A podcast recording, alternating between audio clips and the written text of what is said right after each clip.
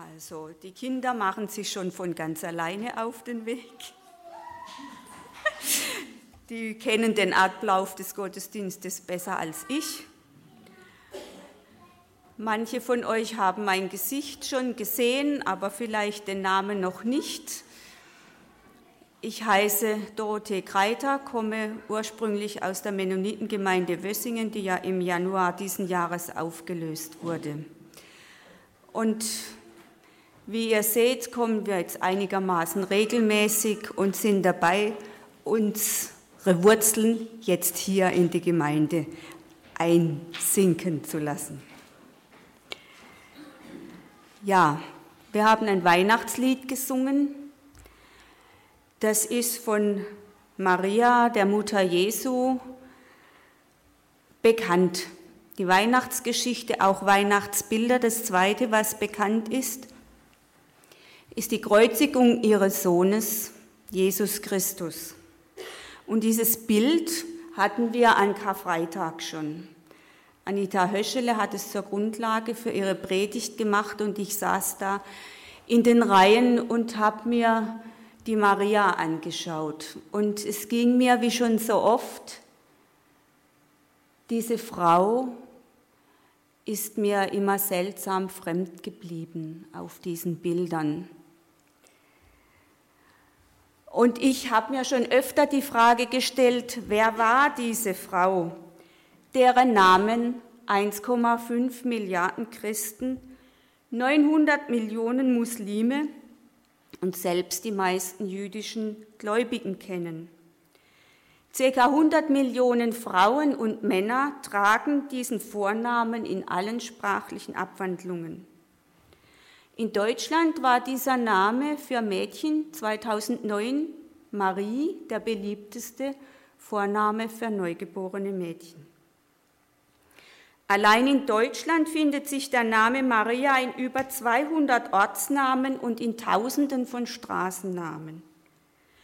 Kirchen ihre Glocken, Kindergärten, Schulen, Universitäten, Firmen, Organisationen, Schiffe, Flüsse, Seen, Berge, Täler, Burgen. Sogar ein Asteroid tragen diesen Namen, des Weiteren Tiere und Pflanzen. Das Suchwort Maria bringt bei Google mehr als 840 Millionen und bei Yahoo mehr als 144 Milliarden Einträge keiner anderen Frau auf Erden wurden seit über 1700 Jahren von unzähligen Künstlern, Musikern, Komponisten und Stiftern so viele Bilder, Bücher, Lieder und Kunstwerke gewidmet. Und neben sakralen Bildern und Gegenständen findet sich ja Konterfei auch auf Briefmarken, Münzen, Geldscheinen, Flaggen und Wappen. Kurz, Maria ist allgegenwärtig und bleibt doch irgendwo fremd.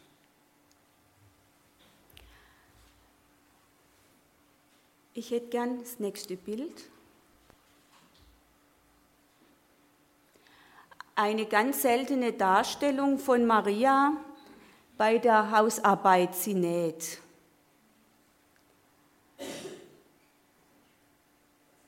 Das zweite Bild, bitte. Das ist die schöne Maria. Und das dritte ist ein modernes Bild und irgendwo ähneln sich die Bilder. Das ist vielleicht noch ein Bild, was uns dann doch am nächsten kommt, eine junge Frau mit ihrem Kind. Aber mehr sagen diese Bilder oft nicht aus. Und vielleicht liegt es auch daran, dass ihr Erscheinungsbild in unserer Gesellschaft von einer Frömmigkeitsform geprägt ist, die wir als vor allem dem Evangelium verpflichtete Christen eben mit diesem nicht so recht in Einklang bringen können und zum großen Teil auch als nicht biblisch ablehnen. Was allerdings nicht heißt, dass wir Kunst nicht als Kunst akzeptieren und diese Kunst uns auch nichts zu sagen hätte. Jetzt können wir es wegnehmen. Wir sind uns wahrscheinlich schnell darüber einig, was Maria nicht war. bzw. ist. Sie ist nicht die heilige Mutter Gottes, die Himmelskönigin und Fürbitterin, die immer jungfräuliche, die reine, welche zwar begraben, aber leibhaftig in den Himmel aufgenommen wurde, nicht das reine Gefäß, welches den Sohn Gottes getragen und zur Welt gebracht hat und deshalb verehrungswürdig ist. Sie ist auch nicht dieses zerbrechliche, introvertierte, duldsame, fast unterwürfige, oft etwas blutleer wirkende, durchgeistigte Wesen aus einer anderen Sphäre, das eine hingegebene Mutter und Ehefrau und damit die Idealform einer Frau repräsentiert. Doch wer war diese Frau nun?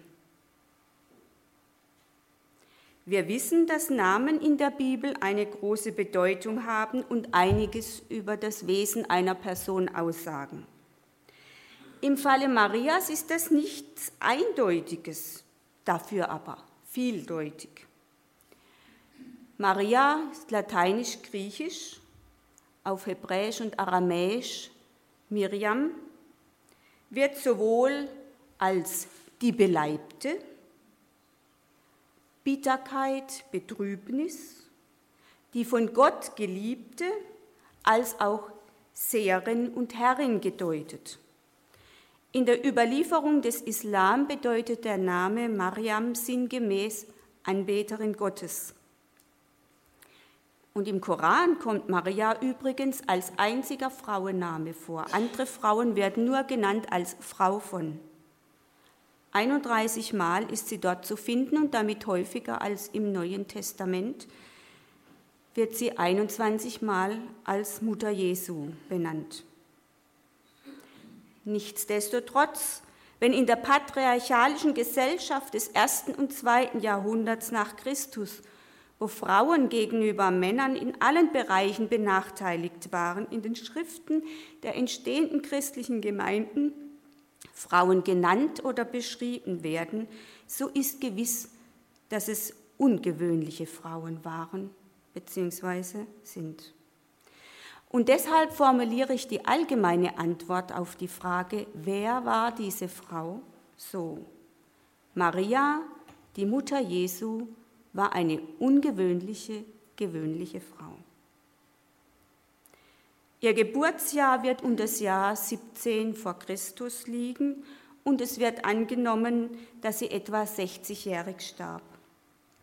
Ihr Geburtsort war Nazareth. Über ihre Kindheit erfahren wir nur etwas in neutestamentlichen Apokryphenschriften, wie zum Beispiel dem Brot-Evangelium des Jakobus auch genannt Kindheitsevangelium Maria. Danach hießen ihre Eltern Joachim und Anna und ihr Vater war sehr vermögend. Die Ehe war lange kinderlos und die beiden litten sehr darunter. Maria war die Erhörung vieler Opfer und Gebete der Eltern. Ihre Mutter Anna hatte ähnlich wie Hannah im Falle von Samuel versprochen, ihr Kind, wenn sie es denn bekäme, Gott zu weihen. So wuchs Maria angeblich im Tempel auf in einer Umgebung völliger Reinheit und einer guten Erziehung, eine religiöse Ausbildung, bis sie in die Pubertät kam. Eine Frau im Tempel geht aus vielerlei Gründen nicht. Und so musste eine Lösung her für ein Mädchen, dem Großes vorhergesagt war. Sie sah so aus. Die Übergabe an einen älteren Witwer, der die, und ich zitiere, Jungfrau des Herrn behüten sollte. Offenbar nahm man an, dass der Witwer und in diesem Falle Josef sozusagen schon jenseits von Gut und Böse als älterer Mann war und somit die richtige Person, weiterhin die kultische Reinheit der zwölfjährigen Maria zu garantieren, die für Gott ausgesondert war, eben auch außerhalb des Tempels. Die Evangelisten Matthäus und Lukas berichten von der Jungfrau Maria, die mit Josef aus dem Hause Davids verlobt war. So weit, so gut. Bis zu dem unerwarteten Besuch des Engels Gabriel, der ihr Leben für immer verändern sollte. Engel kündigen sich normalerweise nicht an, bevor sie erscheinen.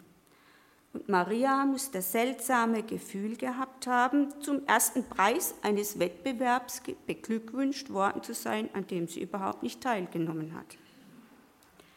Entsprechend verwirrt und bestürzt.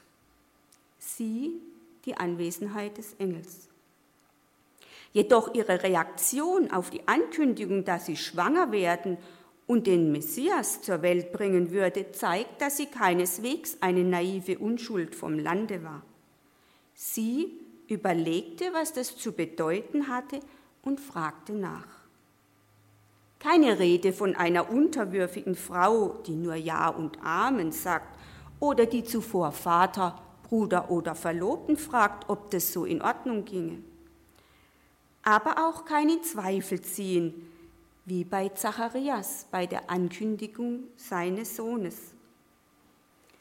Maria entscheidet völlig selbstständig, für damalige Verhältnisse geradezu eine Frechheit für eine Frau, und unterstellt sich dem Wunsch ihres Gottes, dem sie dient, mit allen Risiken und Nebenwirkungen.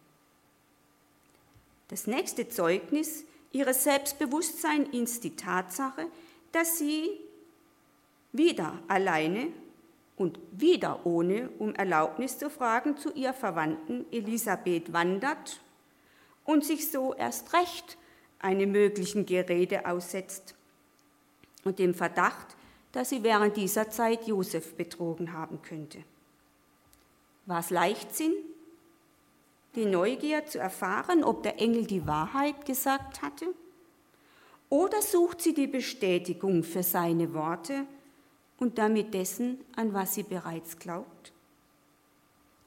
Bei der Begrüßung wird Elisabeth, wir hörten das schon, vom Heiligen Geist ergriffen und beginnt prophetisch zu reden, wie anschließend auch Maria.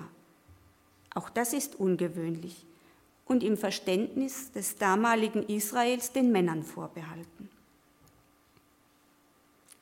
Wir hatten vorhin das sogenannte Magnificat, den Lobpreis Gottes, den Lobpreis Gottes der Maria gehört. Er ist voll von Zitaten aus der Heiligen Schrift, die eigentlich eine Frau damals nicht so gut kennen konnte, da Mädchen keine Schulausbildung bekamen. So gesehen könnte beim vorhin zitierten Kindheitsevangelium schon ein Körnchen Wahrheit dabei sein. Der Gestalt, dass Maria völlig untypisch für ihre Zeit in den heiligen Schriften unterrichtet gewesen sein könnte. Maria spricht in diesem Lobpreis aus, was die Kennzeichen und Taten Gottes und damit auch ihres Sohnes sein werden, der die geltenden Macht- und Werteverhältnisse auf den Kopf stellen wird. Maria bleibt, wie gesagt, etwa drei Monate bei Elisabeth und kehrt darauf in ihr Haus zurück. Mutig stellt sie sich den Konsequenzen ihres Glaubens, die damals bei weitem folgenreicher sein konnten als bei uns heute. Es hätte ihr Leben kosten können, da auf erwiesenen Ehebruch auch die Steinigung folgen könnte. Wie Josef die Engelsbotschaft oder Hiobsbotschaft mitteilen und wie sagen, dass sie ein Kind bekommt, aber nicht recht erklären kann, woher? Dieses Kind, falls er sich zu ihr stellt und sie heiratet, dann in einer dörflichen Umgebung, wo jeder jeden kennt, unter dem Getuschel der Mitmenschen, die ja auch rechnen können, großzuziehen, war rein menschlich gesehen eine große Herausforderung und verlangte ein tiefes Vertrauen in ihren Gott dass seine Verheißungen an ihr in Erfüllung gehen würden. Ihr Vertrauen wurde nicht enttäuscht. Josef bekam sozusagen eine himmlische Entscheidungshilfe und konnte die Situation annehmen. Sehr wahrscheinlich hat sich Maria die Geburt ihres ersten Kindes anders vorgestellt, als kurz zuvor noch eine wirklich äußerst beschwerliche Reise nach Bethlehem zu machen wo es für die Geburt nur ein Notquartier gab. Ob sie wohl zu diesem Zeitpunkt und auch noch später an die Worte Gabriels dachte, der sie als Begnadete begrüßt hatte, und ob sie sich darunter nicht etwas weniger Schweres vorgestellt hatte, wer weiß. Jede Geburt ist etwas Außergewöhnliches und Mütter erinnern sich noch lange an die Einzelheiten. So auch Maria. Der Besuch der Hirten und Magier war ein erneuter Beweis für die Richtigkeit der göttlichen Verheißung und Maria bewahrte alle diese Mitteilungen im Gedächtnis und bedachte sie in ihrem Herzen. Offenbar hatte sie ein gutes Gedächtnis und war ein nachdenklicher Mensch. Maria und Josef taten, was ihnen ihr Glaube gebot. Das Kind bekam den Namen Jesus, wie es der Engel gesagt hatte vor der Empfängnis. Er wurde am achten Tag beschnitten. Maria befolgte das Reinigungsgesetz und die Eltern weihten Jesus dem Herrn, wie es das Gesetz des Mose für den Erstgeborenen vorschreibt. Dort im Tempel waren Simeon und Hannah, die erneut bestätigten, dass dieses Kind der Retter Israels werde. Die beiden Eltern wunderten sich über das, was da über ihr Kind gesagt wurde. Simeon aber segnete sie und sagte zu Maria, seiner Mutter, Wisse wohl, dieser ist vielen zum Fallen und vielen zum Aufstehen in Israel bestimmt und zu einem Zeichen, das Widerspruch erfährt. Und auch dir selbst wird ein Schwert durch die Seele dringen, auf das aus vielen Herzen die Gedanken offenbar werden. Und Maria gehört auch zu denen. Wie wahr? Schon bald witterte Herodes in diesem Kind eine unliebsame Konkurrenz und die kleine Familie wurde zu politischen Flüchtlingen und suchte Asyl in Ägypten. Nach dem Tode des Herodes übersiedelten sie wieder nach Nazareth. Der Knabe aber wuchs heran und wurde kräftig und mit Weisheit erfüllt, und die Gnade Gottes war über ihm, schreibt Lukas. Mehr ist über die Kindheit Jesu im Neuen Testament nicht zu erfahren, wohl aber wieder in apokryphen Schriften. Das Kindheitsevangelium des Thomas schildert Jesus einerseits als ganz normales, spielendes, spontanes, sehr kreatives Kind, das auch seine Wutausbrüche hat, noch nicht weiß, was sich gehört und was nicht. Kurz ein Kind, das noch erzogen werden muss. Andererseits geht augenblicklich in Erfüllung, was Jesus sagt. So werden im Extremfall Menschen sogar blind oder sterben. Kurz darauf erweckt er sie wieder zum Leben und sie können wieder sehen. Außerdem wird er beschrieben als das, was wir heute hochbegabt nennen. Jesus düpiert reihenweise seine Lehrer. Einer beschwert sich danach bei Josef so: Ich bin am Ende, Freund. Der Junge bringt mich aus der Fassung, ich verstehe ihn nicht. Ich habe mich getäuscht. Ich wollte einen Schüler, doch einen Lehrer habe ich bekommen. Statt Buchstaben zu lernen und schreiben, legt Jesus das Gesetz mit erstaunlicher Redegewandtheit aus. Ich bin blamiert bis auf die Knochen. Ich, alter Mann, habe mich von einem Kind besiegen lassen. Nimm ihn wieder mit nach Hause. Josef ordnet Hausarrest für Jesus an. Maria soll diesen überwachen, um zu verhindern, dass ihn die Leute lynchen. Wegen dieses außergewöhnlichen Kindes ist die Familie Außenseiter im Dorf. Was davon nun ins Reich der Legende zu verweisen ist und was an Körnchen Wahrheit vielleicht drinsteckt, kann ich nicht beurteilen. Eins kann jedoch gesagt werden, Jesus war kein Musterkind, kein Lämmchen, und Maria erlebte die Freuden und Sorgen einer ganz normalen Mutter. Vielleicht zum Teil etwas mehr. Zumal sich die Familie im Lauf der Zeit noch um vier Jungen und eine nicht genannte Anzahl Mädchen erweiterte. Langweilig war ihr bestimmt nicht. Zum Passafest pilgerte die Familie alljährlich nach Jerusalem.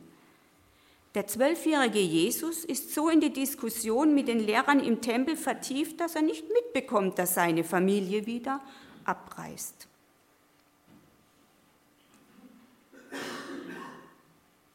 Drei Tage später ist die Familie wieder vereint. Maria hatte sich große Sorgen gemacht und sagt Jesus das auch. Kind, warum hast du uns das angetan? Bedenke doch, dein Vater und und ich suchen dich mit Angst. Die Antwort ihres Kindes verstehen sie nicht. Wie noch öfter. Es scheint so, als hätten sie vergessen, dass Jesus einen ganz besonderen Auftrag hatte. Jesus wusste, wo er eigentlich hingehörte. Seine Eltern hatten damit Schwierigkeiten. So kehrte er mit ihnen nach Nazareth zurück. Auch hier dann steht es wieder. Maria aber bewahrte alle diese Worte in ihrem Herzen. Lange bleibt nun das Geschick Marias im Dunkel. Jesus wurde erwachsen und ging seine eigenen Wege. Im apokryphen Nazaräer-Evangelium und der Jesus-Agrapha kommen Maria und Jesu Brüder einmal zu ihm um ihm ihre Absicht mitzuteilen, dass sie sich von Johannes dem Täufer zur Vergebung ihrer Sünden taufen lassen wollten. Ob Maria sich da oder später hat taufen lassen, ist unbekannt. Im Neuen Testament wird sie erst wieder genannt als Gast bei der Hochzeit zu Kana. Sie ist alleine dort, weshalb viele Ausleger davon ausgehen, dass sie zu diesem Zeitpunkt schon Witwe war. Maria ist eine aufmerksame Frau. Es entgeht ihr nicht, um nicht zu sagen nichts. Und es entgeht ihr, entgeht ihr nicht, dass zu wenig Wein da ist. Und sie bemüht sich um Abhilfe. Sie vertraut darauf, dass Jesus helfen kann und bittet ihn sogleich darum. Er weist seine Mutter zwar zurück, doch ihr scheint es irgendwie nichts auszumachen und sie ist sich ziemlich sicher, dass ihr Sohn doch macht, um was sie ihn gebeten hat. Selbstsicher, als wäre sie der Hausherr, gibt sie der Dienerschaft Anweisungen. Und das finde ich erstaunlich. Sie tut Dinge, die einer normalen jüdischen Frau nie im Leben einfallen würden, weil sie nicht in ihr Rollenschema passen. Maria lebt bereits etwas, was ihr Sohn einmal verkünden wird. Sie lebt an dieser Stelle bereits das aus, was sie in ihrem Lobpreis als ganz junge Frau über das kommende Reich Gottes gesagt hatte. Nach diesem ersten Wunder tat Jesus weitere. Er predigte, heilte Menschen, vergab ihre Sünden und geriet dadurch immer mehr in Konflikt mit dem Herrschenden in Israel. Und je mehr die Opposition gegen Jesus ausbrach, umso mehr könnte Maria wieder das Wort des Kreisen Simeon in den Sinn gekommen sein. Auch dir selbst wird ein Schwert durch die Seele dringen. Sie sah die Gefahr, hatte die begründete Angst, dass ihr Sohn vor ihr sterben könnte. Vielleicht hatte sie ja, wie die Jünger Jesu, eine ganz eigene Vorstellung davon, wie das Reich Gottes durch Jesu zustande kommen sollte. Sie war irritiert. Auf jeden Fall ging er ihrer Meinung nach jetzt zu weit. Maria und Jesu Brüder gingen, um mit Jesus ein ernstes Wörtchen zu reden. Sie gingen, um diesem Sohn und Bruder, der ganze Landstriche in Aufruhr versetzte, einen guten Rat zu erteilen. Sie kamen, um zu versuchen, Jesus dazu zu bewegen, doch nicht so provozierend und kontrovers zu reden und zu handeln. Deine Mutter und deine Brüder warten draußen, die Mutter an vorderster Front. Trotzdem kommt kein Gespräch zustande. Die Ereignisse begannen sich zu überschlagen und schließlich stand das Todesurteil für den Sohn Gottes fest. Was in dieser Zeit in Maria vorging, können wir höchstens erahnen. Wir finden sie dann zusammen mit Johannes und den Frauen am Kreuz stehend. Man kann ihren Schmerz in diesen schlimmen Stunden wohl kaum nachfühlen. Jesus tut dann ein letztes für seine Mutter. Er kann in Zukunft nicht mehr für sie sorgen, so wie es eigentlich als ältester Sohn seine Pflicht wäre. Diese übernimmt nun der Jünger Johannes, der sie mit in sein Haus nimmt. Die Beziehung zwischen Maria und Jesus war dadurch kompliziert, dass Jesus zwar als Mensch auf dieser Erde lebte, aber gleichzeitig Gottes Sohn war. Als Kind fiel das noch nicht so auf. Aber mit 30 schlug er einen Kurs ein, den weder Maria noch seine Brüder verstehen oder auch nur nachvollziehen konnten. Und erst nach seinem Tod verstanden sie, dass der Sohn und Bruder, der mit ihnen zusammengelebt hatte, wahrhaftig der menschgewordene Gott, der Messias gewesen war. Bei ihrer letzten Erwähnung in der Apostelgeschichte gehört Maria, die Mutter Jesu, und auch ihre Söhne zu der ersten Gemeinde, die sich in Jerusalem als Hausgemeinde in ständigem Gebet zu dem einen versammelte, der ihr so vertraut war den sie aber zu ihren Lebzeiten noch nicht völlig erkannt hatte. Maria, die Mutter Jesu, war eine hilfsbereite, tatkräftige und zupackende Frau, die mit beiden Beinen fest auf der Erde stand und gleichzeitig eine tiefgläubige, in der heiligen Schrift bewanderte Frau, die ihren Glauben lebte. Mutig vertraute sie ihrem Herrn und seinen Verheißungen war bereit, sich ihm ganz zur Verfügung zu stellen. Maria war bereit, zur Unzeit ein Kind zu akzeptieren, das sie in größte Schwierigkeiten brachte. Sie hat es angenommen, erzogen. Sie dankte Gott für dieses Kind, der damit ihre Pläne vollkommen durcheinander brachte, um es schließlich auch wieder an ihn loszulassen. Maria war selbstbewusst, willensstark, ein Mensch mit Entscheidungsfreiheit, Liebes- und Leidensfähigkeit. Maria war die von Gott geliebte Anbeterin Gottes, eine Seherin und irgendwo eine Herrin, die neben Bitterkeit und Betrübnis voll Freude war. Maria war wahrhaft eine ungewöhnliche, gewöhnliche Frau.